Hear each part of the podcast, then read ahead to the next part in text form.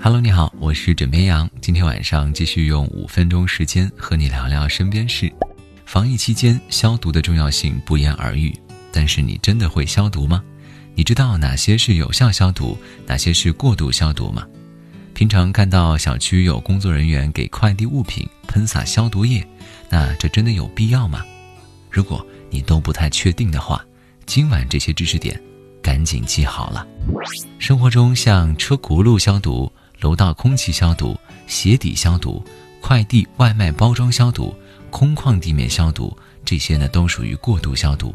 因为环境中的自然微生物很多，绝大多数是不构成人际间的传播，而以上几种途径均不构成一个传染病传播的重要环节。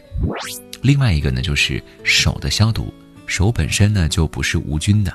我们需要的是回到自己的工作或者生活环境，需要用手接触干净的东西，或者需要用手接触食品的时候，可以预防性的消毒。但是更多的时候呢，我们勤洗手就足够了，因为我们在外环境中呢，细菌是常碰到的，随时去进行手的消毒也是没有必要，是过度的。医生和护士要接触病人，病人和病人之间呢，也可能会接触。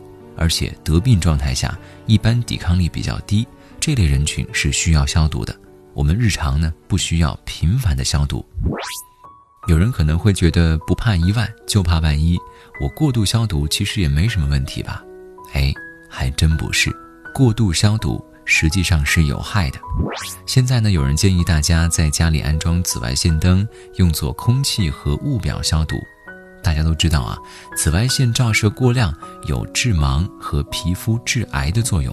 这样的消毒呢，不仅达不到相应的消毒目的，还会对人体造成伤害。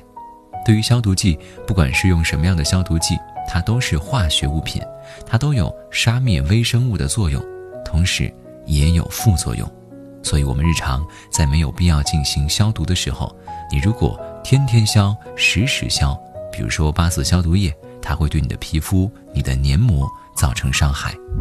如果家里有传染病病人的时候呢，那么我们是有必要消毒。如果家人都是健康的，没有我们所说的某种疾病，或者不存在传染病的时候，那我们讲究卫生就够了，不需要消毒。我们呢要有一个健康的、良好的生活方式，这个是非常重要的。因为在我们的环境中呢，我们所有人的体表、体内。都有各种微生物，这些微生物呢，有的是有益的，有的是有害的，也有和谐共生的。如果你都采取消毒的手段，对这些有益的微生物进行杀灭，那么只能伤害你的健康。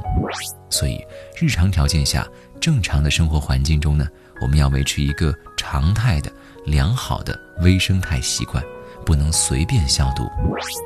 怎么样？想说，锻炼好身体。保持好心态，积极面对生活，合理做好消毒。